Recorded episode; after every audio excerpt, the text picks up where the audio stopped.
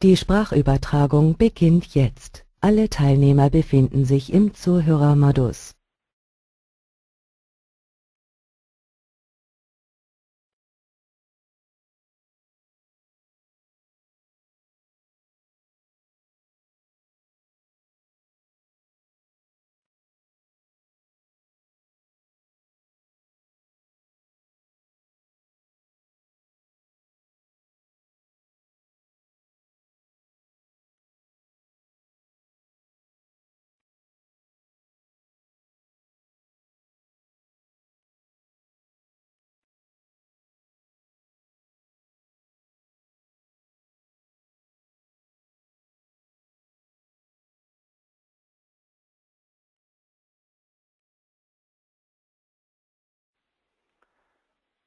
Schönen guten Morgen, mein Name ist Uwe Sinn. Ich darf Sie ganz herzlich zu unserem heutigen Webinar begrüßen. Es ist 11 Uhr und eine Minute. Äh, wir erwarten noch ein paar Teilnehmer und fangen in zwei Minuten, ein bis zwei Minuten fangen wir an. Also ganz schnell noch zur Kaffeemaschine. In ein bis zwei Minuten geht's los. Bis gleich.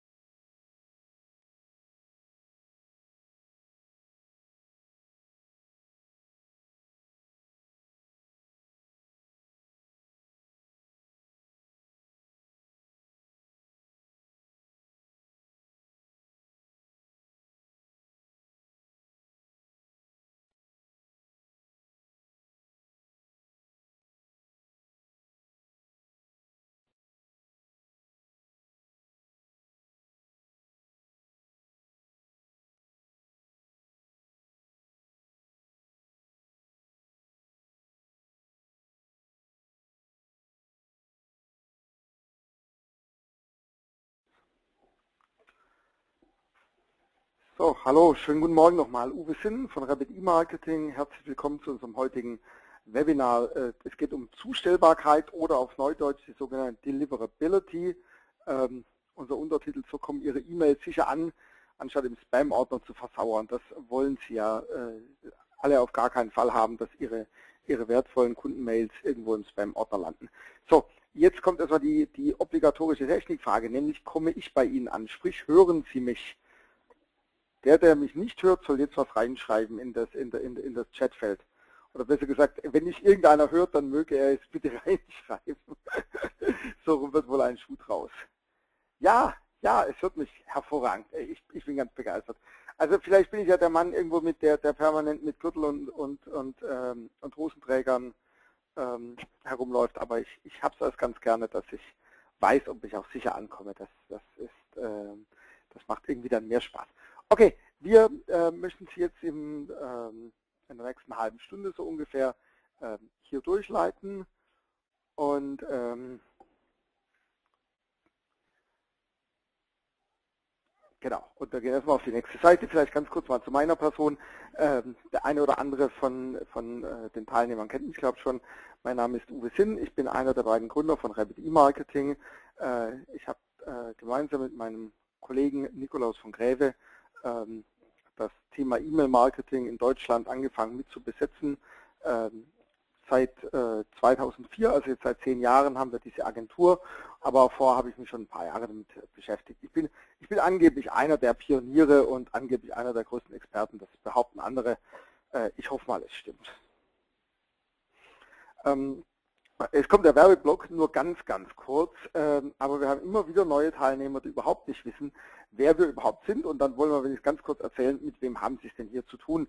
Ähm, äh, Rabbit E-Marketing ist Deutschlands größte Spezialagentur für E-Mail-Marketing, äh, sprich wir kümmern uns ähm, um alles, was mit E-Mail-Marketing zu tun hat, vom Sammeln der Adressen ähm, über, über das, das optimale Gestalten von, von, von Mailings, bis zur Auswahl der Versandtechnologie, das Versenden und alles, was dann mit dazugehört.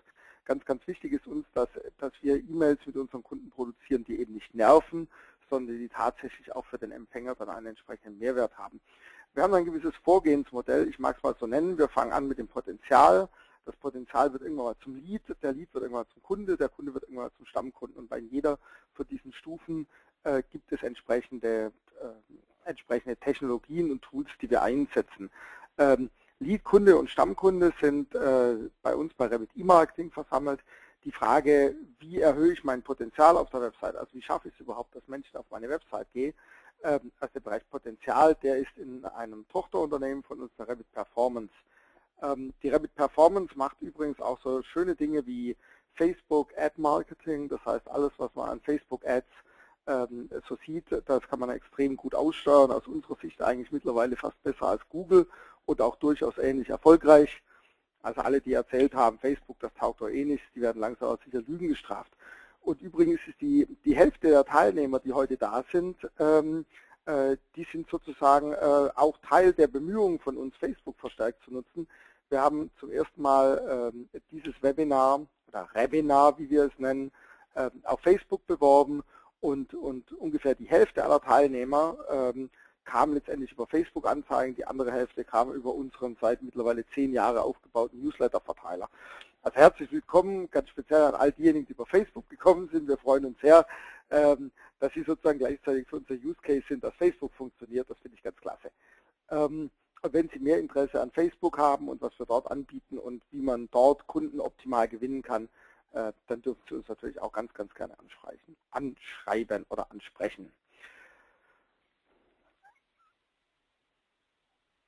So, das ist noch mehr Werbepause, deswegen mache ich es auch noch ganz schnell. Was machen wir? Strategische Planung, Konzeption, äh, Kreation, Versand- und Response-Management und Erfolgskontrolle und Optimierung. Äh, wir schicken Ihnen die Folien anschließend zu, dann können Sie es alles selbst durchlesen. Ich nehme nicht an, dass Sie jetzt eine Werbeverkaufsveranstaltung hören wollen.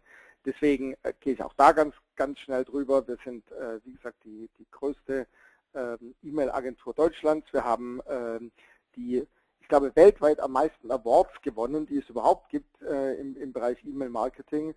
Also seit 2007 bis 2014 jedes Jahr ein paar. Besonders freuen wir uns als immer über amerikanische Awards, das sind die sogenannten Marketing Sherpa Awards. Davon haben wir, glaube ich, insgesamt zwölf oder 14 sowas. Ganz tolle ist, dass diese Dinger immer in Miami im Februar verliehen werden, was dazu führt, dass ich immer eine Geschäftsreise nach Miami unternehmen muss, um die Awards in Empfang zu nehmen. Allein deswegen bemühen wir uns. Ähm, scherzt das natürlich nicht nur deshalb, aber wir finden es natürlich ganz toll. Ähm, und wie gesagt, somit die meisten Awards, die man überhaupt, die man, glaube ich, überhaupt bekommen kann in dieser Branche. Okay, und wir haben ganz, ganz viele tolle Kunden und das war dann, glaube ich, auch das Ende des Werbeblocks und jetzt kommen wir zu dem, was Sie eigentlich interessiert, nämlich ähm, Spam, was tun wir dagegen und wie sorgen wir dafür, dass die Guten tatsächlich in den Posteingang der Empfänger ähm, kommen. Ich habe das, hab das ein bisschen unterteilt. Äh, zur Einführung vielleicht erstmal, wie groß ist das Problem überhaupt oder was ist überhaupt das ganz entscheidende Problem? Und dann gehe ich auf vier Punkte ein, die aus unserer Sicht und unserer Erfahrung von zehn Jahren E-Mail-Marketing entscheidend sind, dass sie tatsächlich auch im, ähm, ähm, äh, im Posteingang ankommen. Also, erstmal, wie groß ist das Spam-Problem? Ähm, ungefähr 70 Prozent des weltweiten E-Mail-Aufkommens sind Spam. Da gibt es also natürlich verschiedene Untersuchungen dafür, die alle auch zu verschiedenen Zeiten gemacht wurden. Es gibt auch Leute, die erzählen 80 Prozent, es gibt Leute, die erzählen 60 Prozent. Ich glaube, 70 Prozent ist, ist, ein, ist eine ganz gute Quote. Das bedeutet, wenn Sie täglich 100 Mails bekommen, also 100 reguläre Mails, dann müssten eigentlich doch ungefähr 200 mit dazukommen, ähm, die reiner Spam sind. Das bedeutet, wann auch immer Sie sich darüber aufregen, dass in Ihrem Posteingang Spam ist, und das wird natürlich mit Sicherheit hin und wieder mal ähm, der Fall sein, denken Sie sich immer, verdammt, diese Filter arbeiten doch eigentlich verdammt gut. Wenn Sie normalerweise 100 Mails am Tag bekommen, also 100 reguläre Mails, das ist für Menschen, die im Büro arbeiten, durchaus eine relevante Größenordnung, dann sollten Sie eigentlich gleichzeitig etwa 200 Spam-Mails bekommen. In Wirklichkeit bekommen Sie, je nachdem wie fit Ihr Administrator ist, irgendwas zwischen 5 und 10 Spams und aus meiner Sicht ist das eigentlich, ist das eigentlich durchaus ähm, akzeptabel. Ähm, sprich, ähm, wir haben hier, um es mal etwas überhöht auszudrücken, einen ewigen Kampf des, des Guten gegen das Böse. Hier mal symbolisiert durch Frodo gegen Gollum in, in, in äh, Lego-Stein-Format. Ähm, oder, oder von mir aus äh, Luke Skywalker gegen, gegen das Imperium. Ähm, wir erkennen schon deutlich, dass die Spammer immer raffinierter werden in ihren Tricks. Ähm, auf der anderen Seite rüsten natürlich auch die Provider ganz gewaltig auf. Und das ist jetzt natürlich auch irgendwo das eigentliche Problem, das Sie als E-Mail-Marketer haben. Denn was Sie natürlich auf gar keinen Fall haben wollen, ist, dass Sie eine Mail verschicken, also sprich, Sie sind einer von den Guten und haben natürlich ganz ordentlich das Opt-in eingeholt und alles.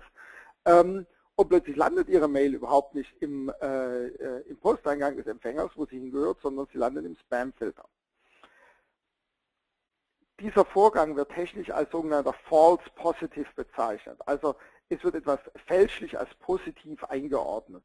Also positiv bedeutet letztendlich einfach nur irgendein Wert hat angeschlagen. Also wenn Sie irgendeine Krankheit haben, ähm, dann wird das im Zweifel auch als positiv bezeichnet, obwohl das für die Einzelperson logischerweise überhaupt nicht positiv ist. Äh, und ein False Positive ist dann eben jemand, der eigentlich in unserem Fall einer der Guten, der aber trotzdem irgendwo bei den Schlechten einsortiert wird. Und ich habe unseren Grafiker sehr, sehr lange gequält, bis er ein weißes Schaf unter lauter schwarzen Schafen gefunden hat.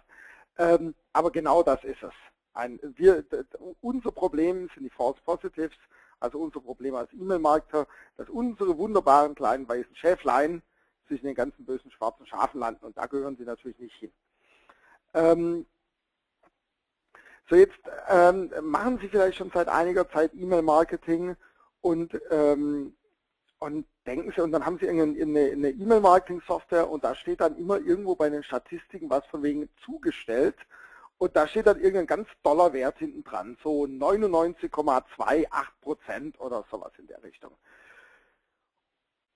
Und dann denken Sie sich, warum tue ich mir jetzt eigentlich dieses Webinar an? Das ist doch eigentlich, ähm, das ist doch eigentlich völliger Unfug. Auf die 0,81 Prozent, die da nicht ankommen, kann ich auch noch verzichten. Aber das ist einfach falsch und das ist von den ganzen E-Mail-Dienstleistern, also den ganzen Versanddienstleistern auch ich würde mal so sagen, eine bewusste Täuschung der geneigten Öffentlichkeit. Das bedeutet, dieser Wert, der meistens sehr hoch ist, dieser Zugestelltwert, wie er dann meistens in den, in den Statistiken heißt, das bedeutet, die Dinger sind natürlich schon zugestellt. Sie sind also bei GMX von mir aus gelandet oder bei Hotmail oder bei Google Mail. Das bedeutet aber nicht, dass die dann auch bei GMX im richtigen, ähm, äh, im richtigen Ordner gelandet sind. Und ich meine, die allermeisten Menschen schauen halt in ihren Posteingangsordner rein oder vielleicht, wenn sie sich noch eigene Unterordner angelegt haben, aber die allerwenigsten schauen in den Spam-Ordner rein, um zu gucken, ob da dann vielleicht irgendwo der, der, ähm, äh, der neueste Newsletter ihres Lieblingsschuhversenders ist, der jetzt aus Versehen im Spam-Filter gelandet ist. Das machen die wenigsten. Also sprich, ähm, die Mails, die tatsächlich in den Posteingang zugestellt werden, die sind doch einen ganzen Schluck weniger als diese angeblich 99% zugestellten.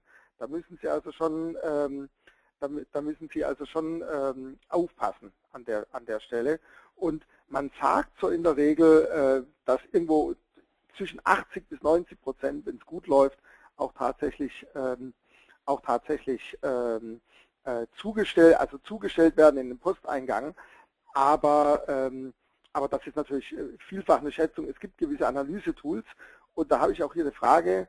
Es äh, fragt Manfred, ich bin mal ganz, äh, ganz äh, äh, seriös und erzähle nur den Vornamen, damit keiner irgendwelche Rückschlüsse ziehen kann, für Datenschutz und so. Also Manfred fragt mich, kann ich als, als Versender analysieren, wie viele Mails von mir im Spam-Ordner landet, landeten oder landen. Äh, ich komme ganz zum Schluss, also danke für die Frage, ich komme ganz zum Schluss ähm, äh, nochmal auf, auf, äh, auf ein, zwei Dienstleister, die solche Analysen unter anderem äh, anbieten. Da kann man das Stichwort nennen, Return Path ist so ein Dienstleister, der sowas anbietet.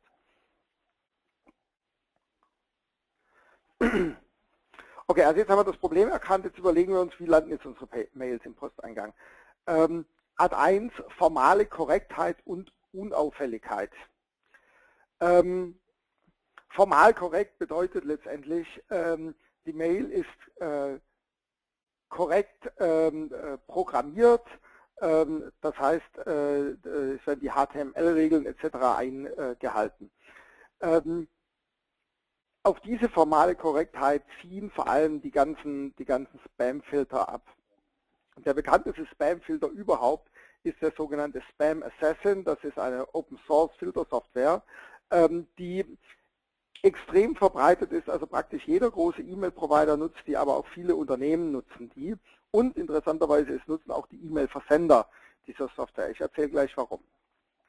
Das heißt, Sie können Spam Assassin einsetzen, sowohl ähm, äh, auf den, auf den, äh, auf den, ich nenne es mal Hauptverkehrsstraßen zwischen den einzelnen, zwischen den einzelnen E-Mail-Providern, wo also äh, über entsprechende Mail-Server Milliarden Mails jedes Mal, jede Stunde drüber gehen über die entsprechenden Knoten. Dort wird dieser Spam Assassin eingesetzt und da werden dann auch die aller, aller, allermeisten Mails schon rausgefiltert, die allermeisten Spam-Mails.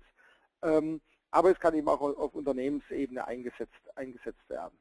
Ähm, es gibt eine ganze Kombination von Regelwerken, die Spam Assassin äh, nutzt. Es gibt ähm, äh, sogenannte statistische Regeln, äh, die beruhen eben auf, auf, äh, auf Ausdrücken, zum Beispiel das Wort Porn oder ähnliches ist, im, ist da eben äh, in einer gewissen Häufigkeit vorhanden und dann wird es logischerweise rausgefiltert. Oder eben auch Worte, die nicht geschrieben sind wie Porn, aber wo jeder weiß, was gemeint ist, wenn man es eben einmal durchliest. Ähm, das ist mal, das ist mal eine Technologie, die, die Spam Assassin nutzt. Ähm, das andere ist die Abfrage von sogenannten schwarzen Listen. Ähm, das, äh, schwarze Listen kursieren im Internet zwischen den großen ähm, Anti-Spam-Kämpfern der verschiedenen E-Mail-Provider. Ähm, und wenn, die, wenn da eben einer erkennt, ups, da ist ähm, da äh, von der und der IP-Adresse kommt ganz viel Spam her, dann wird eben sofort äh, diese IP-Adresse geblockt und eben nicht nur von einem, sondern von ganz vielen anderen auch. Dann gibt es noch äh, äh, sogenannte prüfsummenbasierten äh, basierte Filter und sogenannte Bayesche Filter. Ich will da nicht in die statistischen Einzelheiten gehen. Ähm, ich glaube, das ist auch, auch, auch ein wenig zu sehr ins Detail. Ähm, es werden einfach äh, Wahrscheinlichkeiten berechnet, ähm, so und so viele Mails hat man empfangen, davon sind typischerweise so und so viel Spam, jetzt sind plötzlich mehr oder weniger und wie, äh, wie ist das Ganze dann zu bewerten. Es gibt da eine ganze Anzahl von sogenannten typischen Regeln. Ähm, Regel Nummer eins, das häufigste, alle bösen Worte. Ich habe es so formuliert, alles, was unsere Kinder nicht sagen dürfen. Meine Kinder sind neun und elf Jahre alt und die sagen so einiges, äh, was sie nicht sagen dürfen und äh, etliches davon würde man auch einfach in einen Spamfilter irgendwo, irgendwo logischerweise abfangen. Also ich wünsche mir manchmal einen Spamfilter irgendwo am Tisch, aber ich befürchte, das Problem wird auch bei mir noch schlimmer werden, wenn es noch drei Jahre älter sind. Es gibt Plugins für viele Sprachen. Früher war der ganze Spam ja auch nur Deutsch, äh, Entschuldigung, nur Englisch. Mittlerweile äh, wissen Sie alle, dass wesentlich mehr deutscher Spam kommt. Demzufolge müssen eben auch die typischen Worte ähm, äh, in den entsprechenden Sprachen da sind. Das ist aber nur, ich sag mal, die einfachste Regel. Also dass man nicht Worte wie, Entschuldigung, Porno oder Penis in, den, in die Betreffzeile reinschreiben soll, das ist dermaßen offensichtlich. Ähm, das weiß auch mittlerweile jeder Spammer, dass er das nicht tun darf. Ähm, viel wichtiger sind eben Regeln, die zum Beispiel lauten, ein großer Rotanteil. Das wurde immer statistisch festgestellt ähm, Mails, die einen exorbitant großen Anteil an roter Schrift oder roter Hintergrundfarbe haben, sind eben eher Spam-Mails oder äh, überdimensionierte Links, sprich Mails, die, ähm, die äh, Links haben in der Form, dass völlig egal, wo sie hinklicken, sie landen immer auf der nächsten äh, auf, auf der nächsten äh, äh, Seite, wo sich irgendwelche Stärkungsmittel sammeln oder kaufen dürfen. Ähm, die werden da eben auch rausgefiltert. Also sprich, es ist eine sehr, sehr große Zahl von Regeln, mehrere hundert Regeln insgesamt. Und äh, klar, dann müssen Sie schauen, dass Sie, dass, dass Sie, dass Sie diese Regeln auch entsprechend einhalten. Ähm, die gute Nachricht ist, dass praktisch jedes E-Mail-Marketing-System ähm, solche Spam-Checker wie Spam Assassin und so weiter simuliert.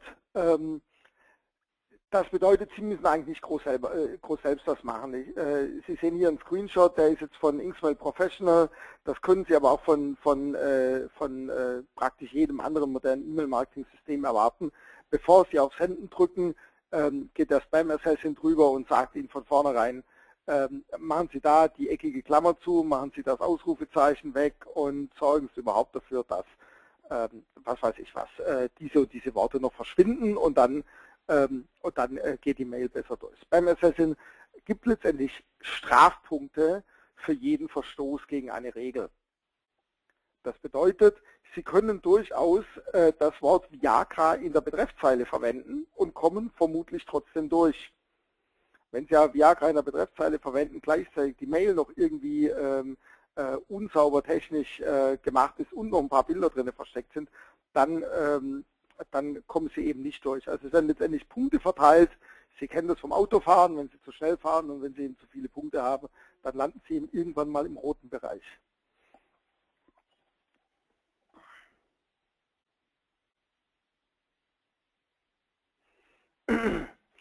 Okay, das war, das war die formale Korrektheit und Unauffälligkeit. Nein, falsch. Eines habe ich noch vergessen. Zur, Formal, zur Unauffälligkeit äh, zählt auch die Anzahl der Bounces.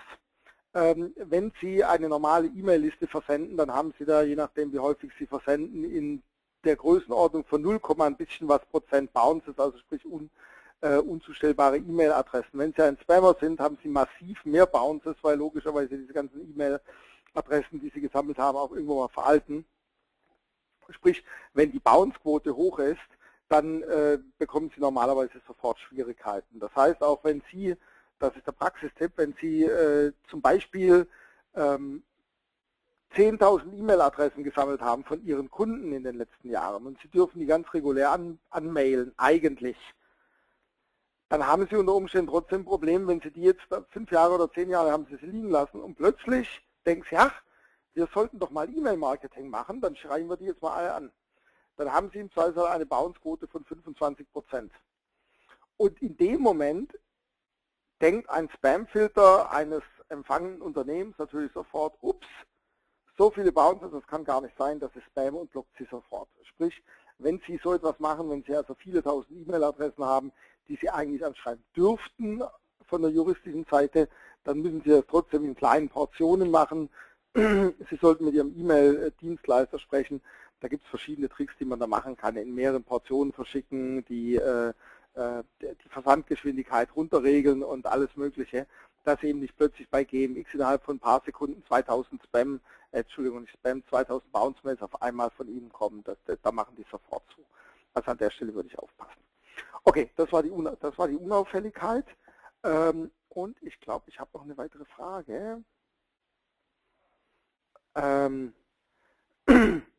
was ist eine hohe Bounce Rate?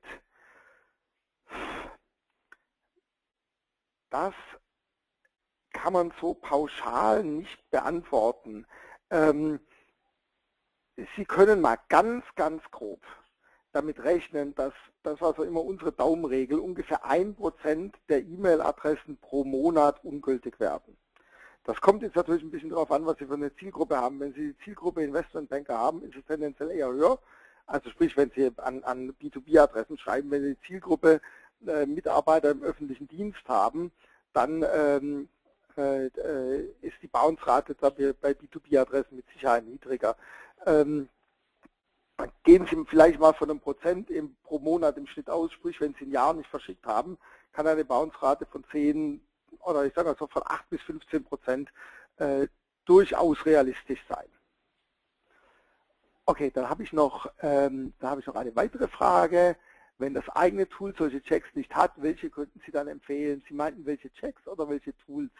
Ähm, also es gibt, es gibt eine Vielzahl von, von äh, großen E-Mail-Marketing-Systemen.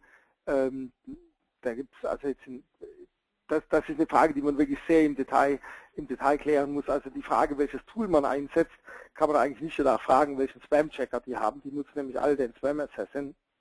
Ähm, welches Tool für Sie gut ist, ähm, das ist eine Frage, die man sehr individuell klären muss. Wenn Sie mir eine Mail schreiben und sagen, was Sie eigentlich machen äh, mit Ihren Mails, dann, äh, dann, beantworte, dann beantworte ich die gerne.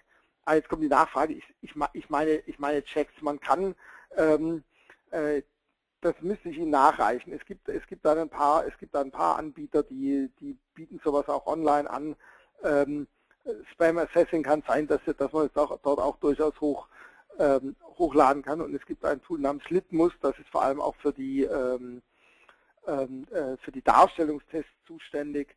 Ähm, wenn Sie das verwenden, das hat meines Wissens auch, glaube ich, einen Spam-Check drin, da bin ich aber nicht ganz sicher. Da, aber wie gesagt, schicken Sie mir eine Mail und dann beantworte ich die Frage hinterher. Ich würde aber trotz allem empfehlen, äh, nutzen Sie einfach ein E-Mail-Tool, wo diese Dinger integriert sind. Ähm, das ist allemal die vernünftigste Lösung. Okay, dann kommen wir jetzt mal zum nächsten Punkt, die Reputation des Absenders.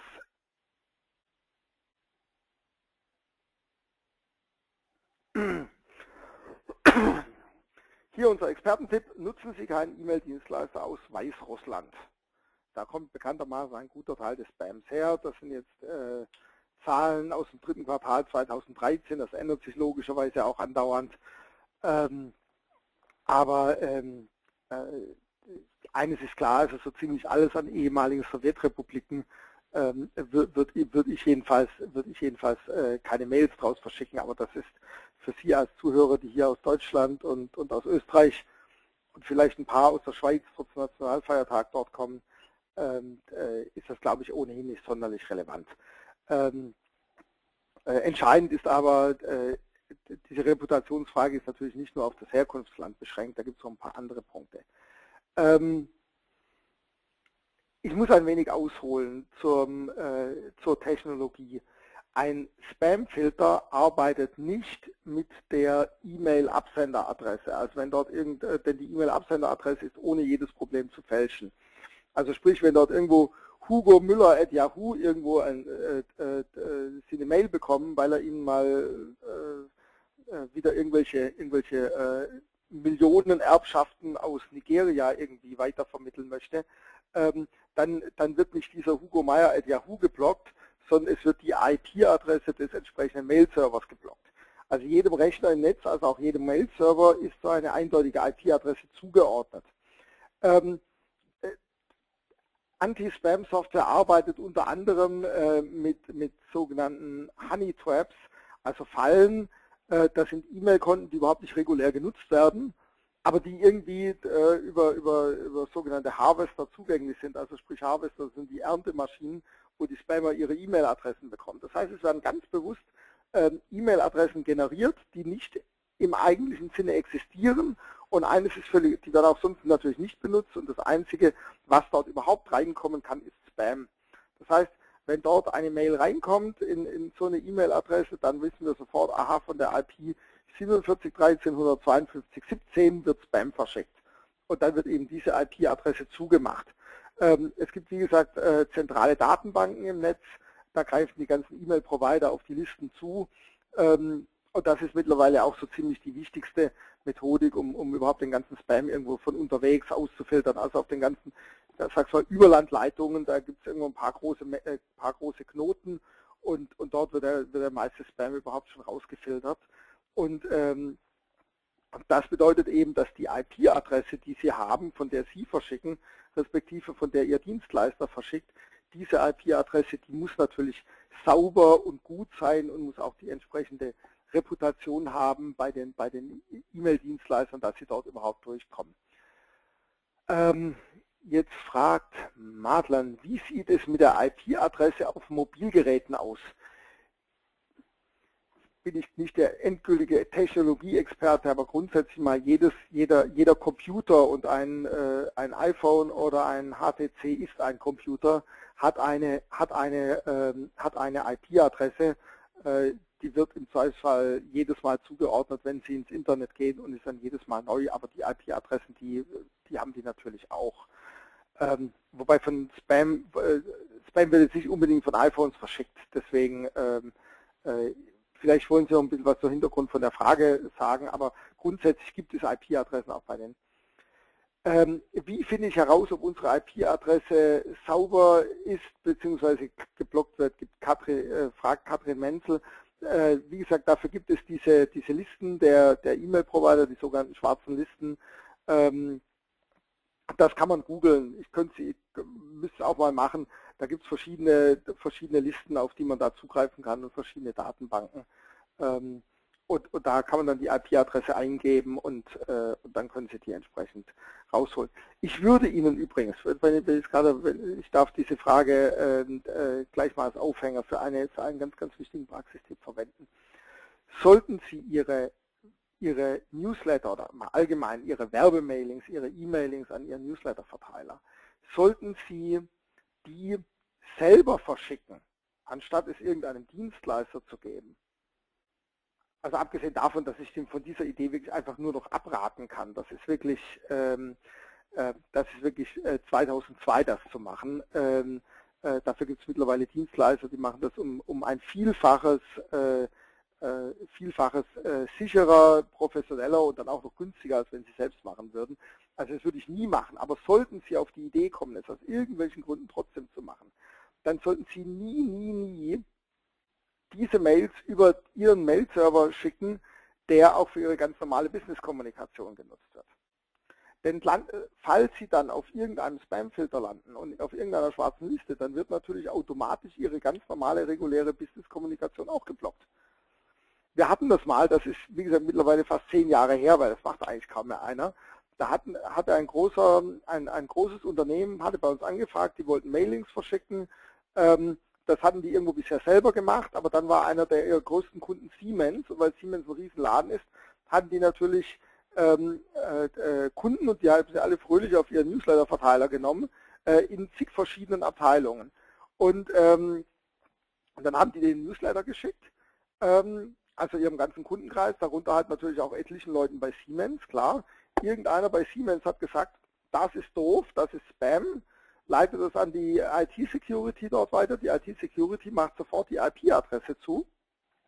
Mit dem Ergebnis, dass keine, aber wirklich überhaupt keine Mail mehr dann plötzlich von, de, von diesem Unternehmen, das mit Siemens enge Geschäftskontakte pflegte, ähm, äh, äh, überhaupt noch angekommen ist.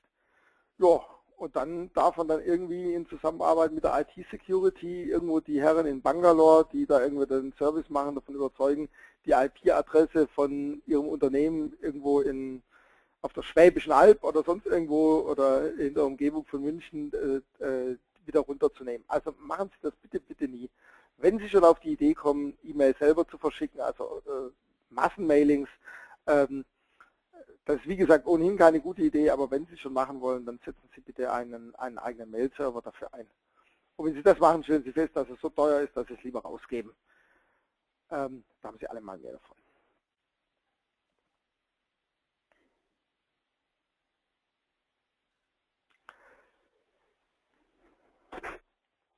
So, ähm, jetzt ist es mit den IP-Adressen aber so eine Sache.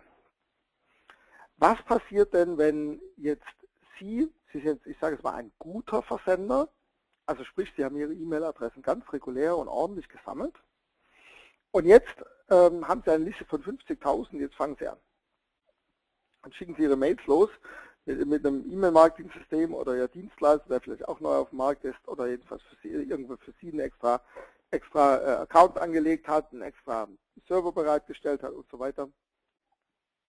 Ähm, der legt jetzt los und plötzlich landen von einem Tag auf den anderen innerhalb von Sekunden bei GMX tausende von Mails von einer IP-Adresse, die GMX bisher nicht kennt.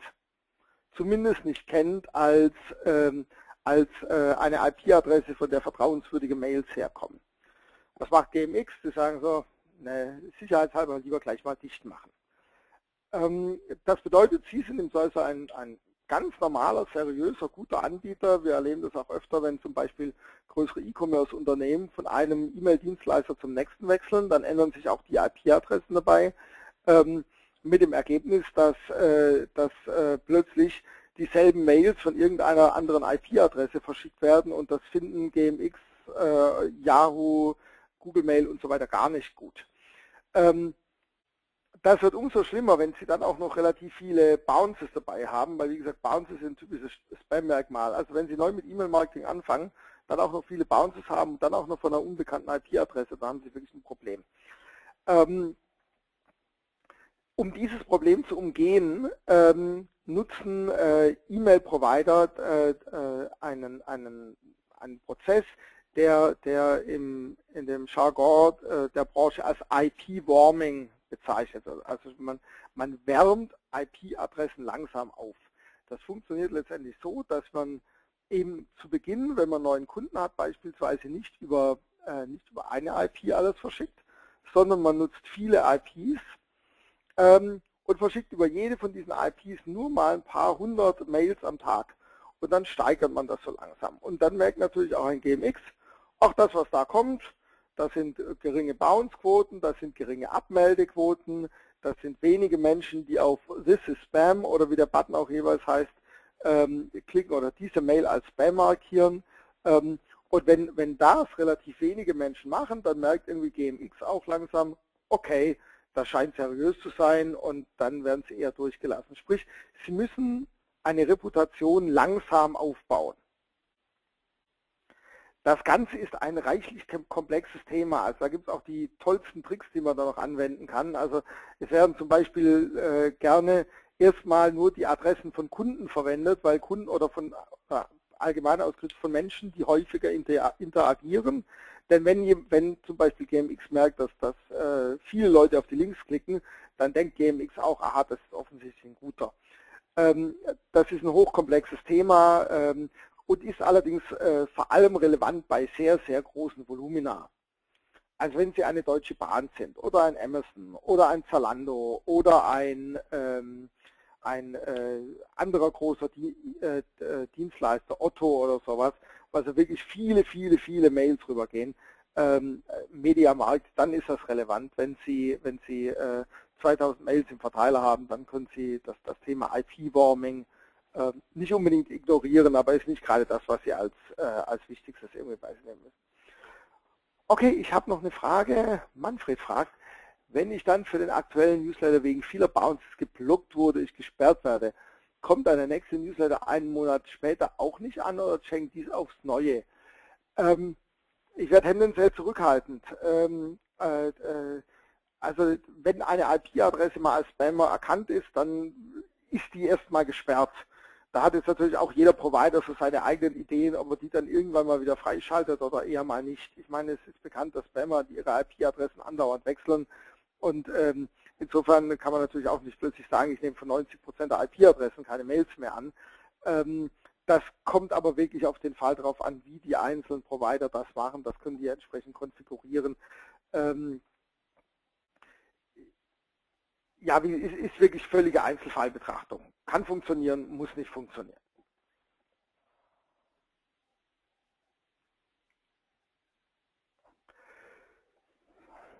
Wenn Sie sich bei einem großen E-Mail-Dienstleister anmelden und über den, also mit dem zusammenarbeiten, mit dem die Mails verschicken, dann ähm, wird Ihnen im Zweifelsfall äh, irgendwo im Laufe der Vertragsverhandlungen die Frage gestellt, wollen Sie eine Shared IP oder wollen Sie eine sogenannte Dedicated IP? Wenn Sie eine Shared IP haben, wie gesagt, das geht darum, wenn Sie mit einem E-Mail-Dienstleister zusammenarbeiten, dann hat dieser E-Mail-Dienstleister dann irgendwie einen, einen vielleicht 10, 20 Mail-Server, also meistens ja nicht nur einen, ähm, sondern die, müssen, da muss auch ein bisschen was drüber gehen. Also die haben da vielleicht 10, 20 Mail-Server und haben 100 Kunden. Und über jeden Mail-Server laufen dann eben die Mails von im Zweifelsfall allen 100 Kunden oder es ist irgendwie zugeordnet, dass über den einen Mail-Server 10, über den nächsten die 10 anderen Kunden laufen und so weiter. Jedenfalls haben Sie für viele Versender einen Mail-Server oder Sie können das auch so haben, Sie haben eine sogenannte Dedicated IP, das heißt, Sie als Unternehmen haben genau einen Mail-Server für sich allein mit einer IP-Adresse. Ähm, das Ganze ist relativ einfach. Ähm, Sie haben überhaupt keinen Stress mit Shared IPs unter der Voraussetzung, dass diejenigen, die anderen, die da mit drauf sind auf dem Server, dass das auch die Guten sind. Dann profitieren sie sogar von deren Reputation, weil sie dann zum Beispiel auch nicht das Problem mit dem sogenannten IP-Warming haben, das ich gerade eben gesagt habe.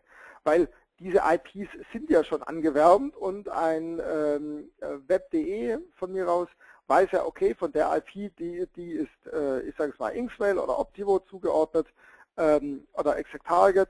Ähm, mit dieser, mit dieser, äh, von dieser IP, da kommen die guten Mails. Ähm, Sie können natürlich auch Pech haben. Wenn Sie, äh, wenn Sie eine entsprechend schlechte Reputation haben oder wenn, wenn andere eine relativ schlechte Reputation haben, dann, ähm, dann geht der Schuss ganz schnell nach hinten los. Ähm, als kleinen Praxistipp, wenn Sie mit extrem günstigen äh, Providern arbeiten, die, die einfach nur darauf spezialisiert sind, vielleicht nicht die technisch tollsten Tools zu haben, aber dafür einfach nur günstig Masse raushauen. Dann werden die sehr oft auch verwendet, ähm, um, um irgendwelche Gewinnspiele und ähnliches zu, äh, zu verschicken. Das sind dann diese merkwürdigen, äh, äh, Sie haben gewonnen, Gewinnspiele und äh, nur noch die E-Mail-Adresse eintragen, ich bekomme irgendeine Gewinnbenachrichtigung. Ähm, das ist ja alles irgendwie legal, ob es legitim ist, sei dahingestellt. Äh, da werden ja immer die Grenzen äh, ordentlich ausgetestet. Eines ist jedenfalls klar, die ganzen Gewinnspieladressen haben hohe Bounce-Raten, äh, minimalste Klickraten und, und sind entsprechend verbrannt. Das heißt, Unternehmen, die viel mit diesen Gewinnspielen machen, will jetzt mal keine Namen nennen, sitzen aber irgendwie in, in Liechtenstein oder sowas immer wieder ganz gerne, ähm, die haben dann eben auch sehr, sehr viele IP-Adressen, weil diese IP-Adressen wirklich verbrannt werden. Also werden sie aufgewärmt, dann werden sie verbrannt. Also wenn Sie eben ganz, ganz oft dort etwas verschicken, was dann halt nicht funktioniert, dann, dann, äh, dann machen eben die, die Provider diese E-Mail-Adressen irgendwann mal dicht. Ähm, und ob die dann irgendwann wieder funktionieren, das sei dahingestellt. Ähm, also schauen Sie, ob Sie in guter Gesellschaft sind. So kann man es eigentlich zusammenfassen. Wir haben das mal versucht, das grafisch so zu machen. Sie können eine Sightseeing-Tour in London entweder, ähm, entweder in, in so einem tollen Londoner Bus machen oder Sie äh, äh, mieten sich eben einen Chauffeur, muss ja kein Rolls-Royce sein. Im einen Fall ähm, äh, äh, sitzen Sie halt mit der ganzen Gruppe zusammen. Das kann ganz, ganz grauslig sein, kann aber auch viel mehr Spaß machen, weil man sich dann irgendwie gegenseitig erst erzählen kann und, und der, derjenige, der, der Sie durch die Stadt führt, vielleicht mehr Ahnung hat. Ähm, auf der anderen Seite äh, sind sie natürlich wesentlich unabhängiger, vielleicht auch ein bisschen gemütlicher und um einiges teurer, das muss man natürlich auch dazu sagen, wenn sie komplett äh, auf sich selbst gestellt sind, ihre eigene, ihre eigene IP-Adresse haben.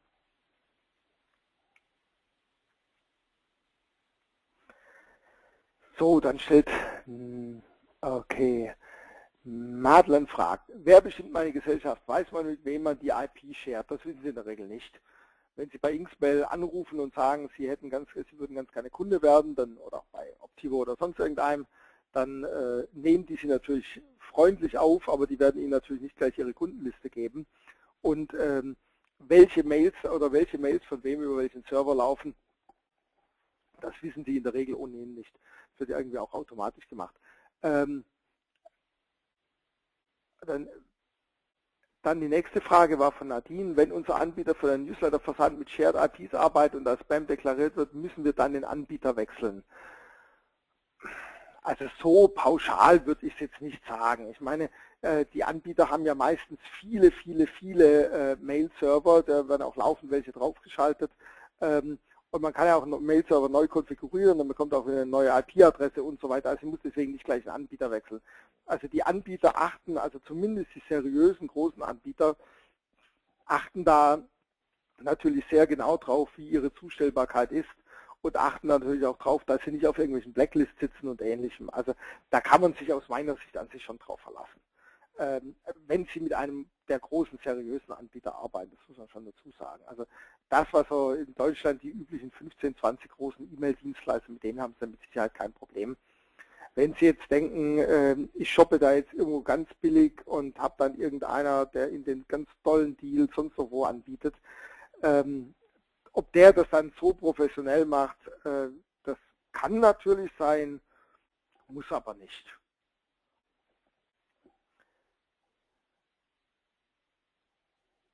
Ja noch allgemein nachgefragt, werden solche IP-Adressen auch wieder von der Blacklist genommen. Ich hatte es ja vorhin schon, schon beantwortet, das kommt wirklich drauf an. Das, das macht jeder Provider für sich, wie er es auch gerade für richtig hält. Ähm, wenn, äh, man kann von solchen Blacklists schon wieder runterkommen, aber dann muss, das muss man wirklich beantragen. Ähm, also angenommen, wir würden jetzt auf der Blacklist landen oder unser Dienstleister landet mit einer IP-Adresse auf der Blacklist, dann kann der sich schon an die melden und äh, an die wenden und dann kann man auch wieder runtergenommen werden. Der Prozess ist aber logischerweise bei jedem ein bisschen anders und auch nicht ganz einfach. Und, ähm, und IP-Adressen, wo, wo die Blacklist-Betreiber nicht zuordnen können, wo sie herkommen, äh, die werden ganz sicher erstmal nicht runtergenommen. Der nächste Punkt, den ich habe, ist Authentifizierung. Ähm, es gibt eine ganze Menge Authentifizierungsverfahren. Äh, der Kern oder, der, äh, oder der, äh, der gemeinsame Kern von, von diesen ganzen Authentifizierungsverfahren ist eigentlich folgender. Weiß ich, ob derjenige, der mir die E-Mail schickt, ob das wirklich der Absender ist. Wenn Sie, Sie bekommen ja jeden Tag Spam und Sie werden häufig feststellen, ups, da habe ich eine Mail bekommen von meiner guten Freundin Heidi und die erzählt mir jetzt plötzlich irgendwas, wo ich mein Viagra billiger herbekomme. Das hat Ihnen natürlich nicht die Heidi geschickt, wahrscheinlich zumindest nicht, sondern äh, der Spammer hat einfach die E-Mail-Adresse von der Heidi genommen und hat die als Absenderadresse genutzt. Das ist ganz einfach, ähm, äh, das, das ist im Internetprotokoll, kann man das völlig frei, völlig frei festlegen.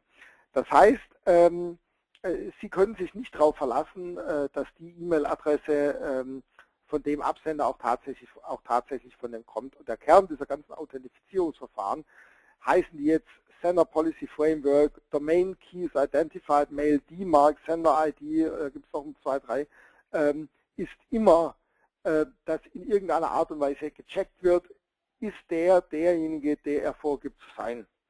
Um das äh, vernünftig machen zu können, müssen Sie in der Regel mit Ihrem Provider ein paar Einstellungen vornehmen. Ich zeige Ihnen das jetzt mal beispielhaft an dem Sender Policy Framework.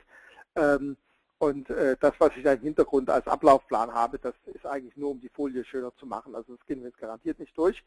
Ähm, aber ich zeige es Ihnen mal auf der, ähm, auf der, auf der, auf der folgenden Seite. Also wie gesagt, Ausgangslage ist dies. Spammer benutzen häufig existierende Adressen als Absender.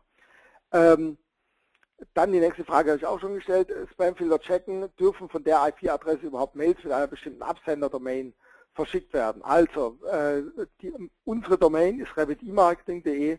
Das heißt, wenn Sie jetzt eine Spam bekommen, äh, die als Absender u.sin.rabbitemarketing.de, also meine E-Mail-Adresse hat, ähm, dann kommt die auch von unserem Mail-Server.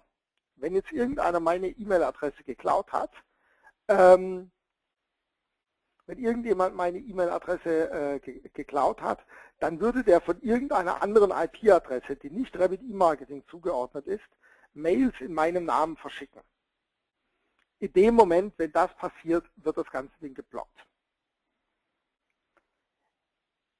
So, und jetzt haben wir folgendes Praxisproblem. Jetzt verschickt die Firma Rabbit E-Marketing natürlich, also ganz normal ich, meine ganz normalen Mails, wenn ich irgendwo meine Arbeit mache. Gleichzeitig aber verschicken wir Newsletter. Die haben auch als Absender E-Mail-Adresse at Rabbit E-Marketing. Die werden aber nicht von uns verschickt, sondern die werden von unserem Dienstleister verschickt. In unserem Fall ist das Inksmail. Die haben eine andere IP-Adresse als wir und ein Spam-Filter von mir aus von Google Mail, würde jetzt mal nachschauen. Rabbit E-Marketing, okay, schauen wir doch mal, mal nach, welche IP-Adresse das ist. Aha, das ist die IP-Adresse, aber die IP-Adresse ist so eine ganz andere IP-Adresse als die, woher die Mail herkommt äh, dann nehme ich das nicht. Das ist Spam. Was Sender Policy Framework macht, ist folgendes. Wir sagen Google Mail, also sprich Google Mail stellt eine Anfrage an uns. Hallo, ich habe da eine Mail, die kommt aber nicht von eurem Mail-Server, sondern von einem anderen. Dürfen die das? Und wir haben das entsprechend eingetragen. Jawohl, Inksmail darf in unserem Auftrag Mails verschicken. Das bedeutet, bei uns fragt die, die empfangene Instanz nach, darf irgendein anderer in eurem Auftrag verschicken, ja oder nein? Und wenn ich sage, ja klar, der darf das, dann, ähm, dann, dann ist gut, dann geht die Mail durch. Das ist so wie wenn ich meine Kinder Bier holen schicke. Die bekommen das natürlich nicht, aber wenn sie einen Zettel von mir dabei haben, äh, äh, wo drauf steht, meine Kinder dürfen für mich Bier einkaufen gehen, dann, äh, dann wird ihnen der Getränkehändler meines Vertrauens auch das Bier geben. Ich glaube, ich habe heute ziemlich komische Beispiele mit meinen Kindern, fällt mir gerade auf. Ähm, also bitte, ich, ich, bin kein so schlechter Vater, wie es jetzt in diesem Moment gerade anhört. Ich versuche so einigermaßen plastisch rüberzubringen. Ähm, okay, jetzt haben wir noch eine, äh, noch eine Frage. Was ist mit Trusted Dialog? Also Trusted Dialog, äh, danke, danke für die Frage, die mir Adriana schickt. Ähm, das hängt jetzt mit diesen technischen Autorisierungen eher weniger zusammen. Trusted Dialog bedeutet im Prinzip, das ist, äh, wird, wird von der 1 und 1 Gruppe angeboten. Das ist im Prinzip ein Angebot ähm, von 1 und 1, die sagen, wenn du uns nochmal ein bisschen extra Geld gibst, dann sorgen wir dafür, dass deine Mails auf jeden Fall in unserem Posteingang sind. Die lassen sich letztendlich für das Empfangen von Mails bezahlen. Dafür ist dann auch noch irgendwo ihr Firmenlogo neben dran und Sie können irgendwelche Videos mit abspielen, also es sind noch ein paar Sachen dabei. Ähm, äh, angenommen, Sie haben sehr, sehr viele Kunden im Bereich 1 und 1 und machen sehr viel, ähm, sehr viel äh, äh, vor allem vor allem E-Commerce, also sprich jede Mail, die ankommt, äh, hat für Sie einen gewissen, einen gewissen Wert, weil Sie irgendwo den Umsatz auf die Mails äh, runterbrechen können, dann kann sich das rechnen. Hat jetzt aber mit der Authentifizierung eher weniger zu tun, sondern ist eher ähm, nach dem Motto, ähm, äh, du kannst uns ja mal deine Post schicken, aber wenn du ganz sicher willst, dass wir sie ja auch dem Empfänger auf den Tisch legen, dann musst du mal was extra zahlen. Darauf läuft es im Prinzip raus. Muss man im Einzelnen sehen, ob das, ob das, äh, ob das für das Unternehmen sich rechnet oder nicht. Ist eine Rechenfrage. In die Richtung, also in die Richtung Trusted Dialog und so weiter geht auch, die letzte, geht auch der letzte Punkt, das ist, äh, ist CSA und Return Path. Ähm, CSA und Return Path sind beides, ähm, nennen wir es mal, Zertifizierungsorganisationen.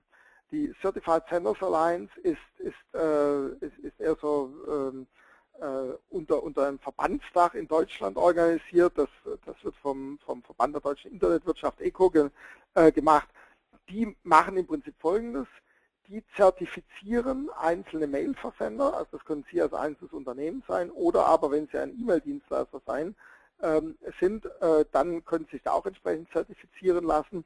Und die sagen im Prinzip Folgendes, wir von der Certified Senders Alliance äh, zertifizieren euch, wenn ihr euch an bestimmte Regeln haltet.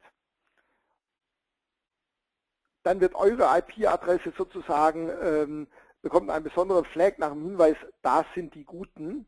Und wenn ich jetzt zum Beispiel von dieser IP-Adresse etwas an GMX schicke, dann weiß natürlich auch GMX, ist nämlich auch Mitglied der Certified Senders Alliance, ähm, ach stimmt, das ist der, die Mail lassen wir mal durch.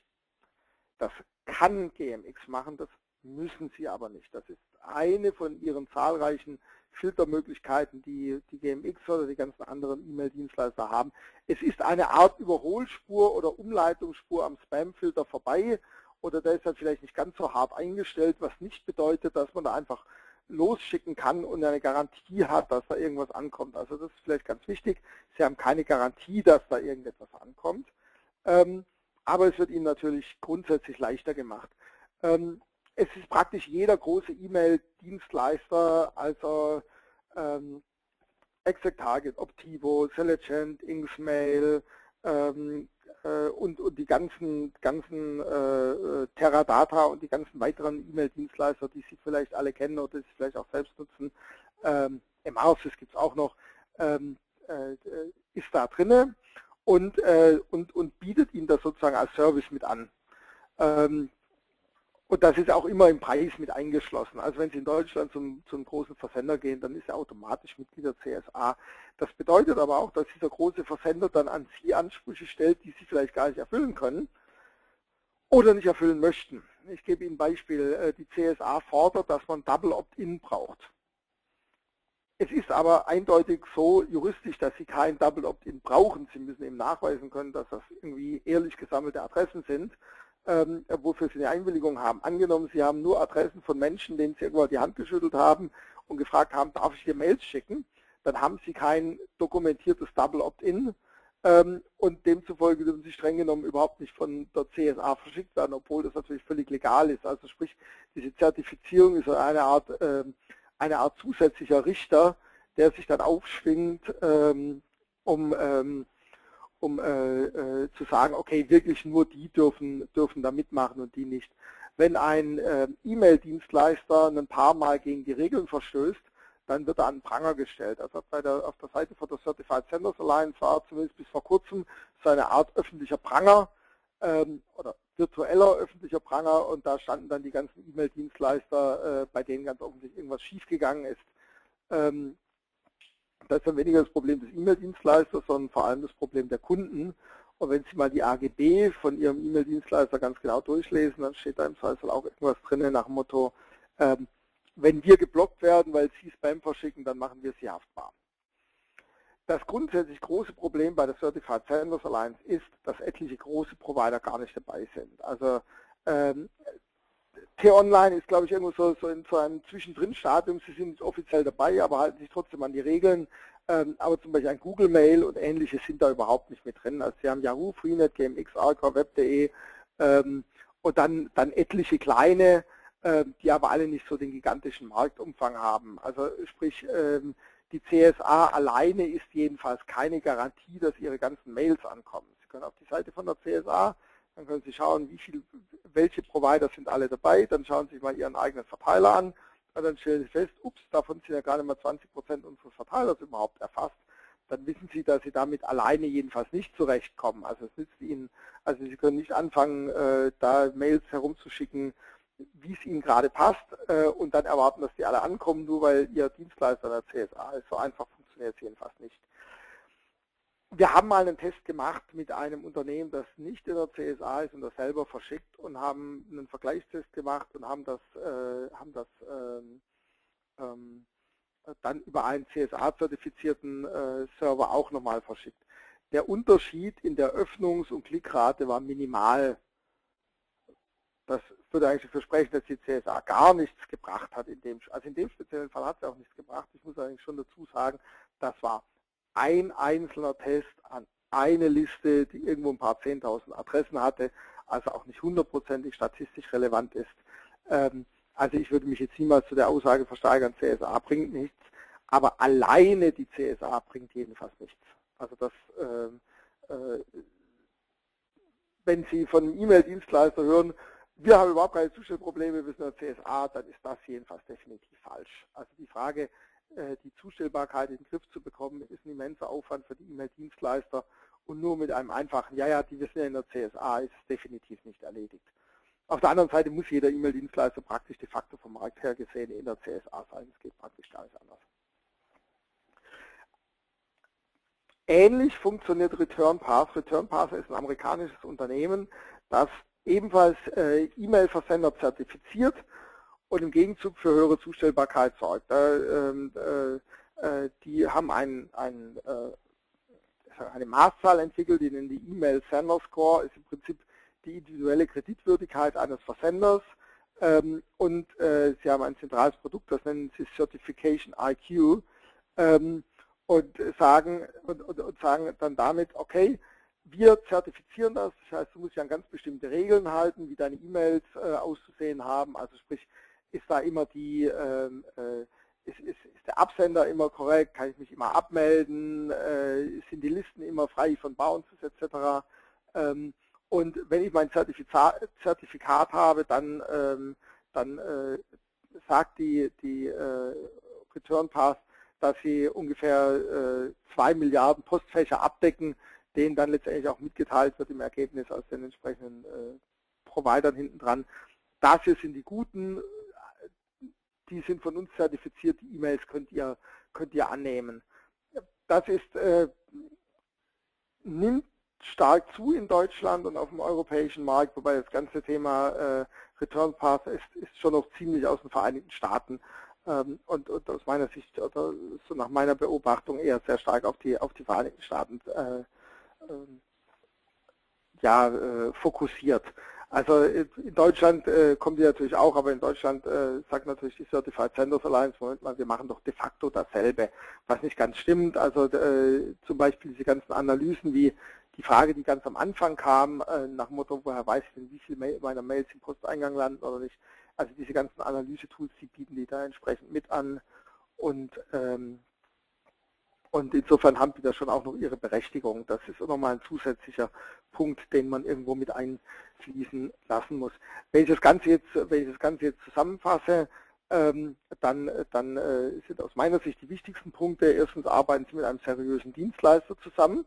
Äh, die haben nämlich in aller Regel auch ihre Deliverability-Experten, die haben das mit dem IP-Warming und mit den, mit den vielen IPs drauf. Die sorgen dafür, dass sich irgendwelche Gewinnspiel-Mailinglisten äh, verschickt werden in größerer Menge. Ähm, die auf eher zweifelhafte Art gewonnen wurden. äh, die sind in der Certified Senders Alliance und passen sich selbst auf, dass sie ähm, Mails technisch produzieren, die eben auch technisch einwandfrei sind. Auch dafür gibt es Dienstleister, wo ich natürlich ganz toll einen aus Frankfurt empfehlen kann, aber ein paar andere gibt es natürlich auch noch, die das super machen. Ähm, und dann, dann, äh, dann haben sie keinen Stress und dann äh, sind sie auch nicht ein weißes Schaf unter lauter weißen Schafen, sondern, äh, unter lauter schwarzen Schafen, sondern sind sie ein weißes Schaf unter lauter weißen Schafen. Damit fallen sie zwar wesentlich weniger auf, ähm, aber das wollen sie in dem speziellen Fall ja nicht. Sie wollen ja bei der großen Herde der guten und weißen Schafe mit dabei sein. Ähm, und ich hoffe, ich konnte Ihnen jetzt in, in der vergangenen, hups, doch, ganz, doch ganzen Stunde ähm, einen wenigen Einblick geben, wie denn das so funktioniert äh, mit der Zustellbarkeit. Wenn Sie bei uns nichts verpassen wollen, dann empfehle ich Ihnen erstens unseren Newsletter, zweitens unsere, unsere Facebook-Seite, Twitter und YouTube haben wir auch und wir haben sogar einen Google Plus Account. Ähm, und es gibt bald wieder ein Webinar und zwar am 26.08. wiederum um 11 Uhr. Ähm, es geht um Versandgeschwindigkeit und Downtimes. Das sind vernachlässigte Merkmale im E-Mail-Marketing und wir haben uns gedacht, wir kümmern uns mal ein bisschen um die kleinen vernachlässigten Merkmale. Ähm, ich würde mich sehr freuen, wenn Sie da mit dabei sind. Äh, wenn Sie noch nicht unseren Newsletter abonniert haben, dass Sie insbesondere unseren Newsletter abonnieren. Der kommt einmal im Monat ähm, mit, ich glaube, ich vielen, vielen äh, informativen Beiträgen. Ich freue mich drauf, wenn Sie uns da lesen. Und ähm, herzlichen Dank an Sie. Wenn Sie jetzt noch Fragen haben, dann stellen Sie die einfach in, äh, in dem Chatfenster und, ähm, und ich bin da ein bisschen da und beantworte die. Jetzt lehne ich mich erstmal zurück und lese noch mal ein paar Fragen durch. Also alle, die bis jetzt kamen, habe ich beantwortet, aber vielleicht kommt jetzt ja noch was. Ansonsten erstmal herzlichen Dank und ein schönes Wochenende.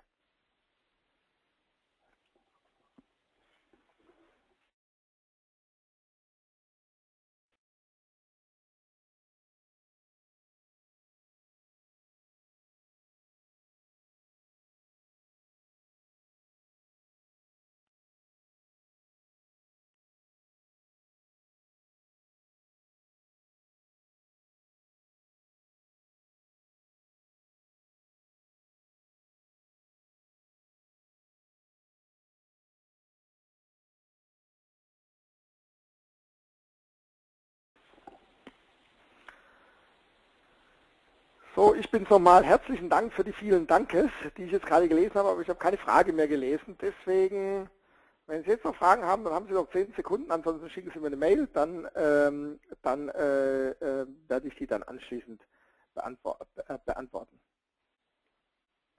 Danke. Was halten Sie von Anbietern wie zum Beispiel Sanderscore, um die Reputation zu überprüfen?